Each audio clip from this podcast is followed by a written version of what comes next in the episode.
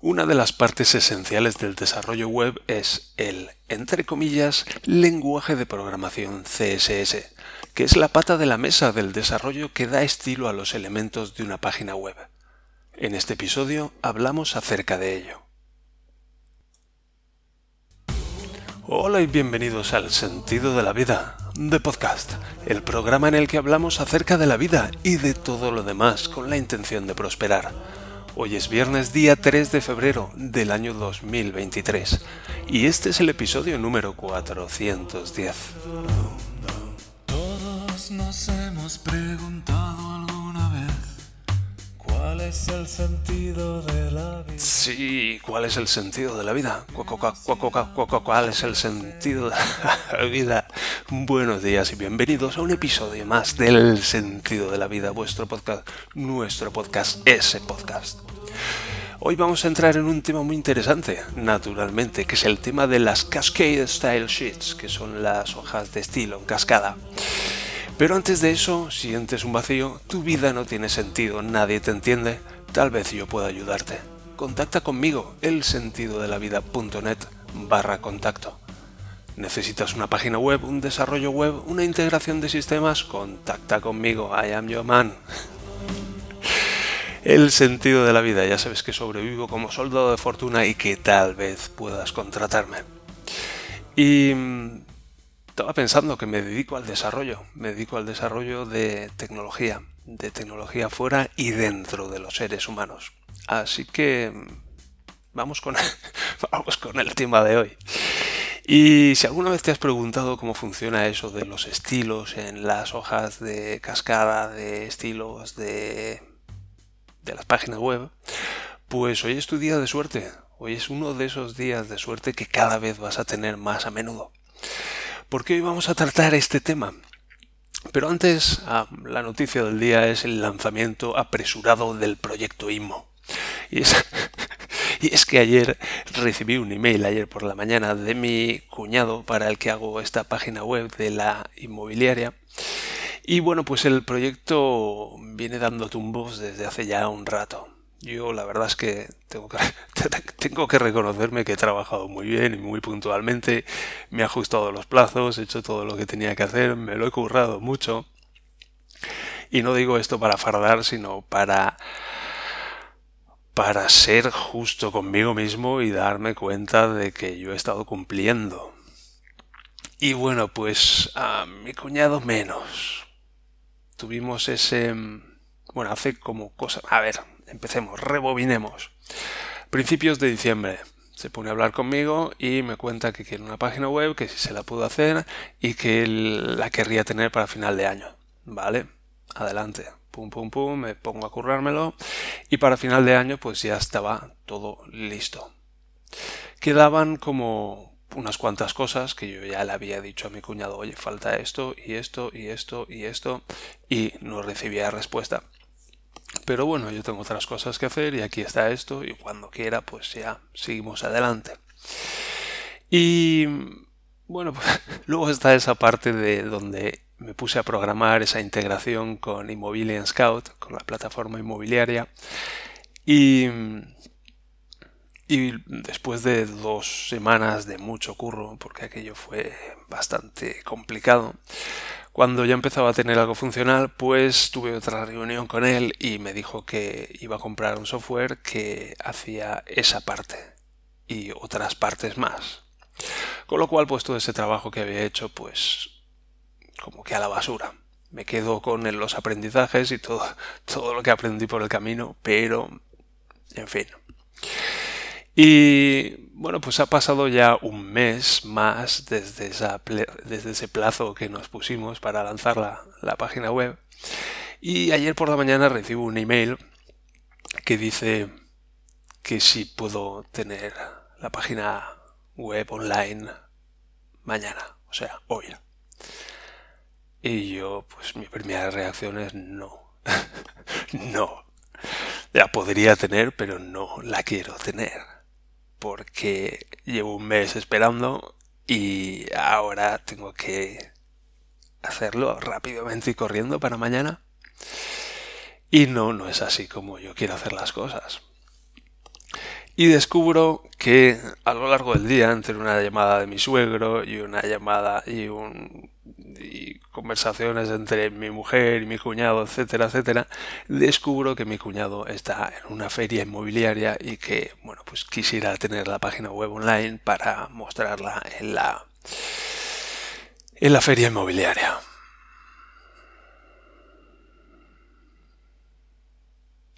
Así que ayer a las 6 de la tarde, cuando ya había cerrado entre comillas mi jornada laboral y me disponía a encender la chimenea y a jugar con mi hijo, pues volví a la oficina y hice a prisa y corriendo la puesta online de la página web.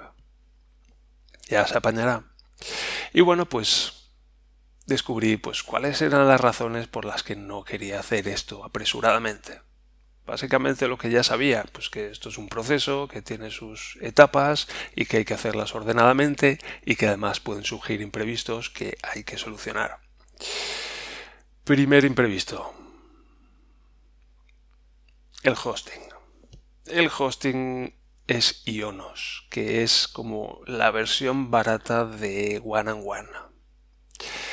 Creo que es como, pues eso, la versión barata que ofrecen va lento, va lento. Y además de eso, no se puede cambiar la versión de PHP. Con lo cual, cuando subí el WordPress, descubrí que empezaban a salir mensajes de, de aviso, de funciones obsoletas, etcétera, etcétera. Y, y, bueno, fue entonces cuando investigué un poco porque en, la en este hosting pues tienen la versión 8.1 eh, de PHP y bueno pues la última versión de WordPress la 6.1 pues va justita con una versión tan moderna de PHP así que bueno pues había algunos problemillas. Y luego también no sé qué pasaba que no podía descargar plugins porque la página web no podía establecer una conexión con wordpress.org y no podía mostrar el directorio de plugins y no podía descargarlos. Así que, bueno, pues una serie de problemas que al final conseguí poner la página web, que esto daría para, para un monográfico, pero, va, va, qué mal, qué mal. ¿Y qué me hubiera gustado? ¿Qué me hubiera gustado hacer? Pues me hubiera gustado hacer me hubiera gustado decir no, no lo hago. No lo hago porque así no hago yo las cosas. Pero ¿qué sucedió? Que mi hijo tenía, estaba ya cansado, estaba ah, dando mucha guerra y tuve que elegir entre pasar la tarde con mi hijo en ese estado o subirme aquí a la oficina y trabajar, entre comillas, tranquilamente en esto. Y elegí lo segundo, elegí evadirme y evadirme a través del trabajo, en lugar de gestionarme a mi hijo adecuadamente. Y eso fue lo que hice. Y bueno, pues no es esa la dirección en la que quiero ir. La dirección en la que quiero ir es decirle a mi cuñado, no, no hago esto, porque yo no hago así las cosas, punto. La próxima vez me dices esto con una semana de antelación. Y bajar a jugar con mi hijo y aprender a gestionármelo en sus momentos de más pesados. Así que bueno, esto es lo que aprendí ayer. Aprendí un poco la dirección en la que quiero ir. Y ahora la pregunta es cómo lo hago. Pero en fin, para, para quien haya visto este título del episodio en el, en el podcaster y haya visto CSS y haya dicho, mira, voy a aprender un poco de CSS, pues vamos con el tema del día. El tema del día es el CSS.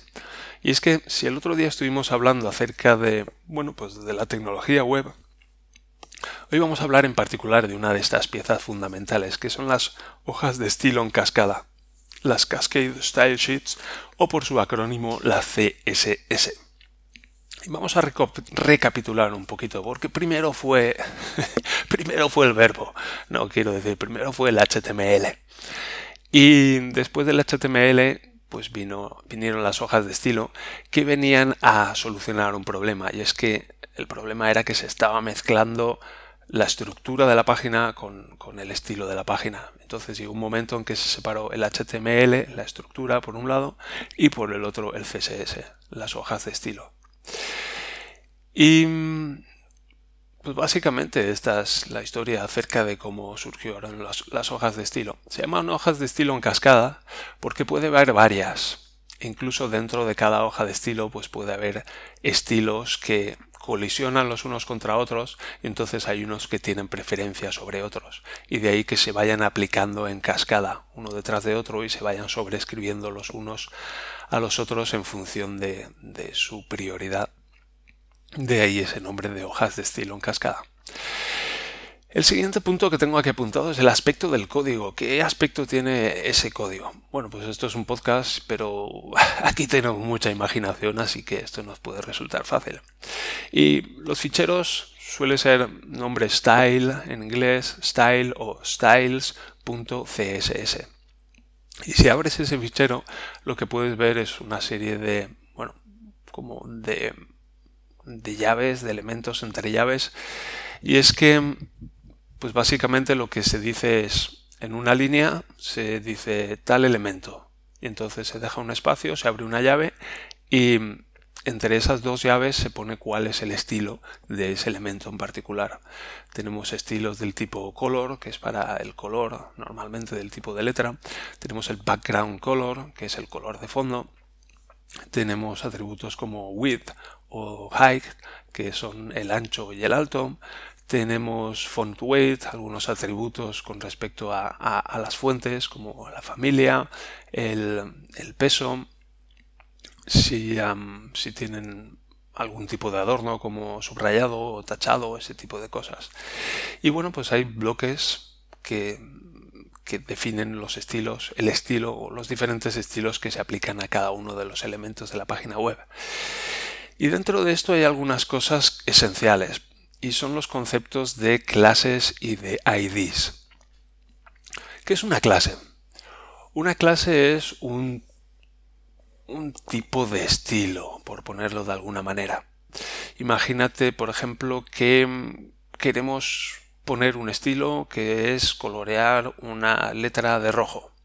Entonces, en ese fichero escribiríamos punto rojo porque punto hace referencia a una clase, y dentro de esas llaves del punto rojo escribiríamos color dos puntos y reda, por ejemplo, punto y coma. Al final de cada línea se pone un punto y coma. Y, y entonces, luego en el HTML, por ejemplo, si ponemos un heading, un encabezado, pondríamos H1 mm, class igual a comillas rojo comillas.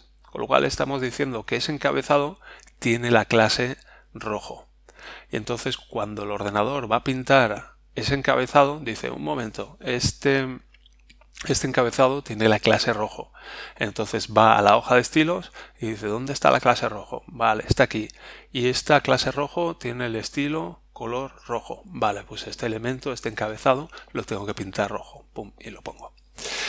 Entonces, lo útil de esto de las clases es que son reutilizables, que puedo pintar este encabezado rojo y puedo pintar este párrafo rojo y puedo pintar este pie de página rojo y puedo pintar este enlace rojo y solo tengo que aplicarles esa clase en particular. Esto es un ejemplo muy sencillo, pero puede haber clases muy complicadas donde hay un tipo de letra en particular, donde hay un color, donde hay un, tamaño de fuente, donde hay unas esquinas redondeadas, etc. Entonces se definen diferentes clases que luego se van aplicando. Es como agrupar atributos en, en clases y luego esas agrupaciones aplicarlas a un elemento en particular. Eso son las clases. Y luego por otro lado están los IDs. Y es que a veces simplemente decimos, vale, a este elemento le voy a asignar esta clase. Y otras veces nos interesa apuntar a un elemento en particular. Porque, por ejemplo, si digo, vale, H1 em, lo defino rojo. Entonces eso va a definir de rojo todos los H1s del, del sitio web. Mientras que si solo quiero apuntar a uno en particular, tengo que darle una identidad. Puedo decir, por ejemplo, H1 ID igual a encabezado principal. Y luego en la hoja de estilo especificar H1 mm, almohadilla encabezado principal le voy a dar este estilo. De manera que ese estilo solo se aplica a ese encabezado porque tiene esa identidad en particular. Con lo cual permite como seleccionar elementos en particular, porque tiene una identidad. Lo de las identidades también es muy útil a la hora de utilizar JavaScript y hacer cosas específicas sobre algún elemento en particular de la página. Entonces las clases y los IDs son elementos esenciales a la hora de trabajar con, con hojas de estilo en cascada. Y luego antes de terminar este tema voy a hablar de lo que son las media calls, que esto es un asunto relativamente moderno dentro de toda esta historia, que son las llamadas media, o llamadas a media, se podría traducir, llamadas en función del medio. Y es que, bueno, pues al principio solo había páginas web en ordenadores de sobremesa, pero luego aparecieron las tablets y los teléfonos móviles y surgió la necesidad de adaptar el contenido de las páginas web a los diferentes tamaños de pantalla. Y hubo un momento en el que se hablaba mucho de las webs responsive, de las webs responsivas, es un poco la traducción pillada. Y serían las webs adaptables, es decir, una web que se adapta al tamaño de la pantalla en la que se muestra. Entonces se empezó a hacer, todo esto empezó a pivotar un poco hacia esa responsividad y hubo, hubo un momento en el que había webs que eran responsive y otras que no y ahora prácticamente todo es responsive porque ya se piensa teniendo en cuenta todo el tráfico que hay hoy en día solamente en móviles, pues se tiene que pensar ya directamente en, el, en hacer webs que se vean bien en todo tipo de pantallas. Entonces los media calls es uno de estos recursos que sirven para eso. Y básicamente lo que se hace es decir arroba, arroba media call, arroba media, perdón, y se dice, se especifica cuál es el tamaño de pantalla. Mm, puede decir, mm, vale, para las pantallas que tengan menos de 700 píxeles, es decir, los que sean mm, móviles, pues se van a aplicar todos estos estilos. Entonces podemos definir toda una serie de estilos que, en el, que cuando esa página se muestre en una pantalla más pequeña se van a aplicar y van a sobreescribir a los estilos que se habían definido antes. Esto es útil, por ejemplo, pues si tienes un titular en la página con un tamaño de letra muy grande que en, en, un ordenador se vería muy bien en un sobremesa, pero que luego cuando lo intentas meter en la pantalla del móvil, pues queda como demasiado grande. Entonces puedes decirlo, vale, cuando esto lo metas en la pantalla de un móvil, en lugar de poner este tamaño de letra de 80 píxeles, por ejemplo, lo vas a poner de 30. Y entonces permites que se adapte. También ocurre con los menús cuando tenemos una barra de menús que tiene varios elementos, pero luego se comprime en la pantalla de un móvil y entonces aparece ese menú de hamburguesa que se llama, que es ese cuadradito que tiene tres rayitas horizontales y que entendemos que es un menú, que hay algunas personas pues que no hacen esa conexión de esto, este botón con estas tres rayitas es un menú. Alguien se lo tiene que explicar para que se den cuenta. Y bueno, pues eso es parte del diseño web y de cómo hacemos para comunicar las cosas a, la mayor o por lo menos al público objetivo. Y, bueno, para esto sirven los media calls, este, este adaptar los estilos a las diferentes pantallas disponibles. Y luego por último quería mencionar el asunto de los frameworks y es que en los últimos años han venido surgiendo marcos de trabajo con CSS, donde ya hay un montón de clases predefinidas. Un ejemplo de esto sería Bootstrap, por ejemplo, o Tailwind, que últimamente se está popularizando mucho. Y en estos frameworks hay un montón de clases que ya están definidas. Por ejemplo, si quiero poner un container, pues le aplico al elemento la clase container. Entonces le estoy aplicando automáticamente un montón de estilos que vienen predefinidos. Si esto es un encabezado, pues pongo el encabezado y automáticamente ya coge todos los estilos que vienen predefinidos en el encabezado.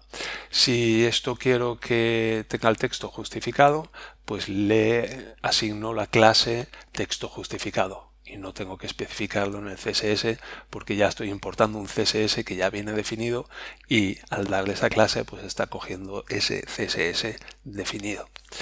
Y así un montón de cosas. Y bueno, pues tiene sus ventajas y sus desventajas. Sus ventajas es que básicamente se puede trabajar de una manera más ágil y más estructurada, porque estamos utilizando clases que ya están predefinidas y tienen una estructura y se han elegido muy bien los nombres que se utilizan, se hace el, código más legible.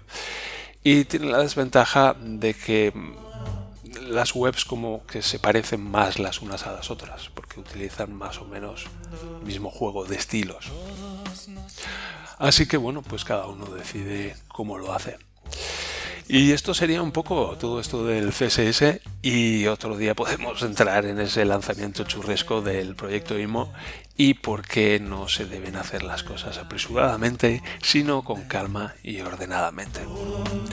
Pero eso será otro día, así que hoy es viernes, os deseo muy buen fin de semana, que estéis muy bien, que sigáis prosperando, que recordéis que os quiero mucho y hasta el próximo episodio. Adiós.